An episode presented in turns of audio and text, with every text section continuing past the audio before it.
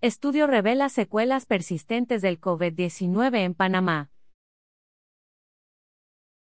Un estudio realizado en la Policlínica Dr. Manuel Ferrer Valdés de la Caja de Seguro Social, CSS, en Caledonia ha revelado que la fatiga, la falta de aire y la tos son las principales secuelas que dejó la pandemia de COVID-19 en la población panameña.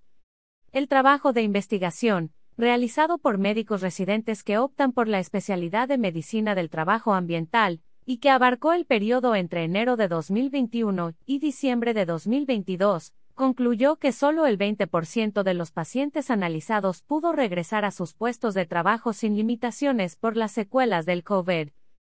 De los 321 pacientes analizados, el 90% son trabajadores activos, y el 70% labora en el sector de servicios, siendo la prevalencia más alta en el sexo femenino, con un 61.7%, y entre las edades de 35 y 54 años.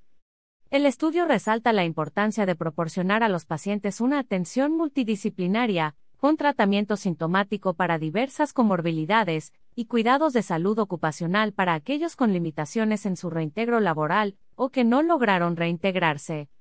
Estos hallazgos subrayan los desafíos continuos que enfrenta la población panameña en la recuperación postpandémica, y la necesidad de estrategias de atención integral para mitigar las secuelas a largo plazo del COVID-19.